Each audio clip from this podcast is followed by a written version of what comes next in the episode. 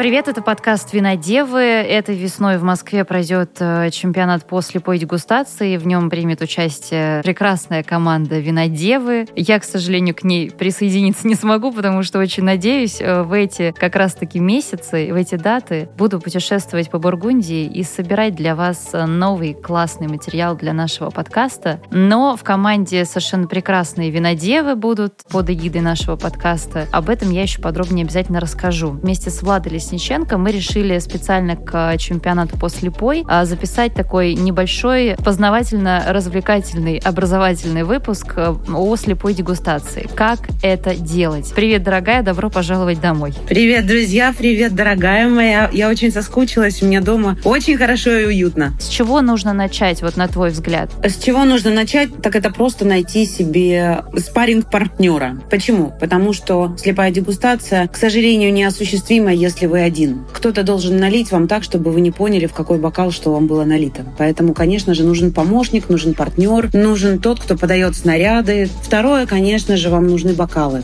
Бокал желательно должен быть профессиональный. Как э, минимум у вас должен быть универсальный бокал хорошей фирмы, да, хорошего производителя. Но как максимум здорово бы, если у вас будет один бокал под белое с довольно открытой, но небольшой чашей под красное, и это будет два вида это будет бордоская форма. Между носом и вином есть некоторое расстояние, да, когда у нас с вами вина более алкогольные, более пряные, более спиртуозные. И, конечно же, нам нужна широкая чаша для более тонких вин, да, более изящных вин, пинонуара и сотоварищи. Нам нужно с вами либо профессиональные мешочки для бутылок, либо нужно купить моток фольги, который продается в любом супермаркете, даже иногда в бокале. Не так легко понять по цвету, какое у нас будет вино дальше, какое нас вино ждет. Так что э, декантер тоже большое подспорье для вас. Но если не хотите мучиться с декантером, то, конечно, фольга или мешочек будет то, что нужно. И вот еще организационные сразу моменты, на чем тренироваться или как понять хотя бы, какие вина тебе нужно выбирать. На конкурсе на каждое вино, будь то белое, будь то красное, крепленное, игристое, янтарное, любое, дает 10 минут. Сначала кажется, что это очень много, потом времени катастрофически начинает не хватать, как обычно, как на любом экзамене. Поэтому вы должны прийти к, к ситуации, что 10 минут на образец вам должно хватать. Конечно же, самый главный вопрос, глотаем, не глотаем, конечно, не глотаем, все сплевываем. И э, важно, очень важно, обращайте внимание на послевкусие. Да, чем послевкусие дольше длится, тем э, мы понимаем, что уровень вина выше. А что конкретно нужно назвать на слепой дегустации? Сорт. И, конечно же, бленды. Но в бленде нам важно не назвать все сорта, которые составляют этот бленд, потому потому вы знаете, что бленды иногда строятся на небольшом содержании каких-то миноритарных сортов. Мы всегда в слепой дегустации с вами ищем доминанту. Второе, обязательно это должна быть страна. Если у нас с вами страна названа правильно, то мы с вами получаем еще и очки за правильно названный винтаж. Вообще-то на конкурсе мы все-таки учитываем не регион, а апелласьон. То есть мы с вами не говорим долина Луары, а мы с вами говорим Сансер. Мы с вами не говорим Бургундия, а мы с вами говорим Мерсо. И вот тут мы с вами переходим к теории. Теория, конечно же, важна так же, как и практика, поэтому мы с вами и дегустируем, и читаем. Читаем, дегустируем, дегустируем, читаем. Мы с вами не записываем уровень алкоголя, но мы с вами записываем кое-что посерьезней. Это производителя. И многие, конечно, удивляются, как это возможно. Ну, как возможно догадаться? Все возможно. Потому что, конечно же, 50% удачи слепой дегустации – это дедукция. И мы с вами до конкурса обязательно изучаем прайс-листы его спонсоров. То есть мы понимаем, что если нам подали Грюнер Вильклинер из Австрии, то мы понимаем, какие австрийские производители находятся в портфеле у наших спонсоров. И это, конечно же, очень большой намек. Мы должны разобрать, в каком стиле работает каждый из этих э, производителей и примерно сравнить с этим стилем наше вино в бокале. И в результате записать того производителя, который нам кажется мог сделать такое вино. Еще раз, страна, апелласьон, сорт, производитель должны в результате оказаться у нас с вами в бумаге, которую мы сдаем на подсчет баллов в жюри. Очень важно посмотреть, как международный сорт ведет себя в разных регионах,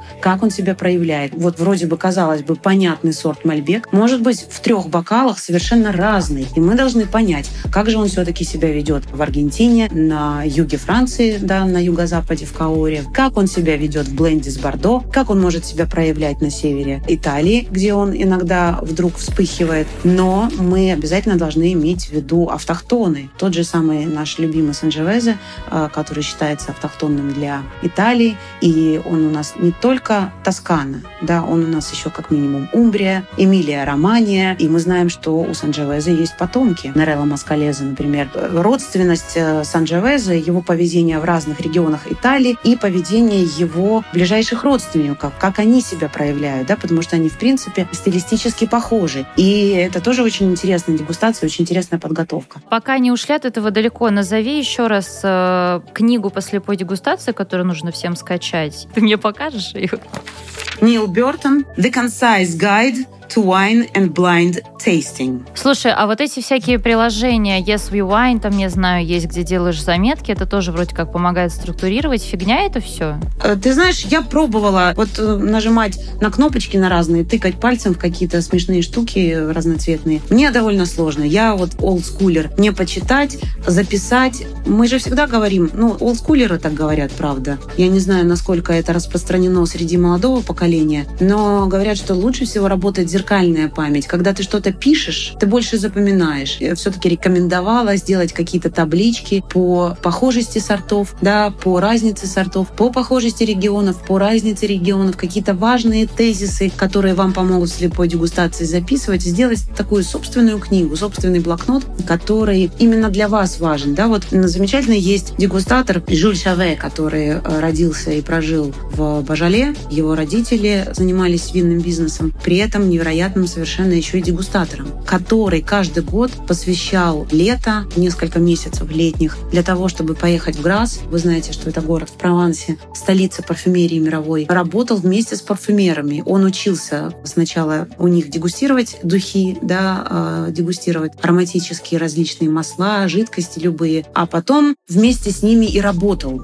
для того, чтобы еще больше понимать технику дегустации. И он говорит очень важную вещь. Он говорит, косточковых плодов миллион разных. И они пахнут все между собой по-разному. Вы скажите, каким плодом это вино пахнет конкретно. А если вы не можете отличить по аромату персик от абрикоса, значит, вы еще не сильно опытный дегустатор. Вам нужно что сделать для этого? Нужно взять кусочек персика, положить его в стакан, в бокал, в, лучше в кружку, и положить кусочек в другую кружку абрикоса, закрыть глаза и понюхать. И точно совершенно сказать, если вы это сможете сделать, то вы хороший дегустатор дегустатор. И делайте так со всем остальным. Я тебе скажу, что очень часто мы не догадываемся, что оказывается аромат вишни и малины мы между собой не отличаем. В кружке в одной у вас, пожалуйста, в миске, где угодно, кардамон, анис, мускатный орех, я не знаю, вот черный перец, белый перец. И вот вам вслепую все это подносят, и вы говорите, где какая специя. И это тоже невероятная практика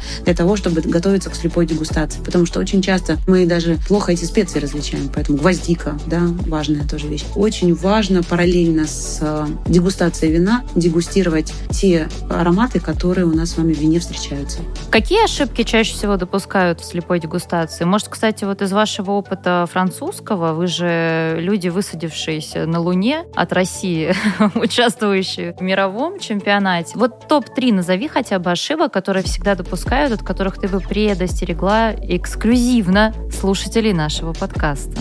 Первая ошибка – это воспринимать вино субъективно. Это самая огромная ошибка при любой дегустации. Нравится оно тебе или нет, никого не интересует. Тебе дали образец, ты должен его разобрать. Вторая ошибка – это горе от ума. Когда вроде бы все, образец готов, ты про него все сказал, да, ты все уже разобрал, и тут ты говоришь, нет, надо перепробовать. И обычно это тебя уводит в какие-то собственные дебри. Третье, особенно когда дегустируешь командой, главное слышать и помогать. Ты часть организма, и ты не тянешь все внимание на себя. Ты действуешь как рука или нога которая подчиняется общей системе, унять свои амбиции. Какие советы ты дашь э, капитанам? Ну, то есть вот как э, взаимодействовать с командой, вот основное, что нужно знать э, будущему капитану? У нас был капитан отдельно, тренер отдельно, потому что капитан все-таки несет более административную функцию. Он еще организовывает команду. Он понимает, какого игрока он заменит, как сделать расписание дегустаций. Тренер — это все-таки более глубокая игра это тот человек, который очень хорошо знает теорию и очень хорошо знает практику. Он знает, как теорию и практику объединить. Он очень хороший психолог. Он смотрит за игрой каждого игрока и раздает им роли. Кто-то хорош в белом, он будет больший упор делать на белое вино. Кто-то хорош в красном, кто-то хорош в раскручивании винтажей, потому что он четко знает, какой сорт и какая страна и какой регион в этом винтаже себя вели. Но вот он тоже знает вот эти вот моменты, да, как себя, например, не очень хороший винтаж, но прохладный проявил в определенных винах и дал им свежесть, дал им кислотность, дал им дружелюбие, возможность открываться раньше. Да? Это вот такие вот маленькие нюансы, которые очень часто нас наводят на правильный ответ. Капитан набирает вина для нашей дегустации. Капитан не какой-то участник игры. Капитан делает стратегию, делает планирование тренировок. Если он знает вина, как тренер будет играть? Как тренер будет тренировать команду, если тренер знает вино? Понимаешь, как важно это? То есть эти две функции, они обычно разные. Либо у вас есть какой-то специальный человек, который, соответственно, э, еще и вино набирает. Да? Но он тоже должен быть знатоком. Он тоже должен понимать, какие вина правильно подобрать. Да? Чтобы это не были вина супермаркетные, безликие, каждый год одинаковые. Замечательные по-своему, да? нужные для рынка. Но они, к сожалению, не могут принимать участие на конкурсе слепой дегустации, потому что они слишком шаблонные а тренер не знает вина, которые будут у него на сегодняшней тренировке. И поэтому он часть команды.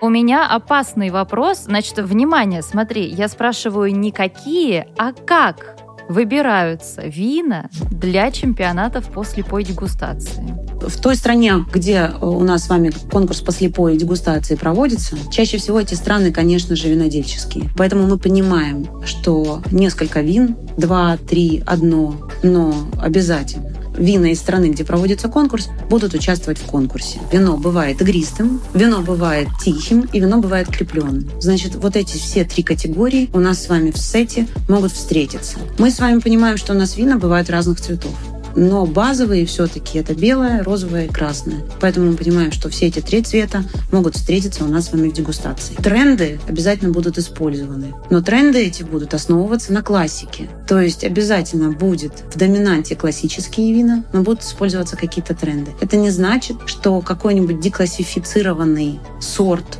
метод, регион, апелласьон будут использоваться. Будет обычный, понятный, теоретический, классический апелласьон в нашем сете. Но может быть более редкий, чем это было, например, 10 лет назад. Ну, то есть, например, этнодок скорее всего, будет использоваться. Или, скажем, Бургенланд будет. Классика типа э, бургундских апелласьонов или бордо, скорее всего, будет использована, но вместе с ними мы покопаемся, что вот для сегодняшнего дня актуально, то, конечно же, тоже будет у нас в сете. Был на французском конкурсе однажды образец, превышающий десятилетний возраст. И мы понимаем, что вино в таком в серьезном возрасте, некоторое вино не подлежит разбору. Поэтому вина выше 10 лет чаще всего на конкурсах по слепой дегустации не используются. Тоже думайте о винтаже. Мы, скорее всего, не будем использовать крупные кооперативы, да, которые делают, еще раз, хорошие, очень важные для рынка, очень нужные, очень базовые, с тех вин, с которых люди начинают. Но мы будем, скорее всего, использовать интересные семейные винодельни, стиль которых можно распознать в бокале. Очень важно фиксироваться не только на ароматах вина, не то, что мы получаем с вами через нос. Важно э, зафиксировать себя на вкусе вина и отделять его от ароматов. То есть вспомнить о том, что нет малинового вкуса, но у нас с вами есть влияние танинов, влияние кислотности, да, и мы очень четко тоже должны понимать, как кислотность работает для разного сорта и для разного региона. Это тоже очень серьезный ключ. Вот текстурность и структура вина нам тоже большой помощник. Я предлагаю вот э, с такой стартовой истории начать, а позже, когда уже будут известны участники московского чемпионата, и мы разместим у тебя на канале, у нас на Винодевах э, вопрос, да, какие темы в тренировочном процессе было бы интереснее углубиться участникам, и, может быть, запишем еще несколько эпизодов. Э, спасибо тебе большое, моя дорогая Влада. Я очень скучаю, и я надеюсь, что мы будем записываться с тобой все чаще и чаще. Вы слушали подкаст «Винодевы», созданный студией подкастов «Эфир». Если вы хотите стать нашим партнером или записать свой собственный проект, жмите на описание этого выпуска и найдете контакт для связи.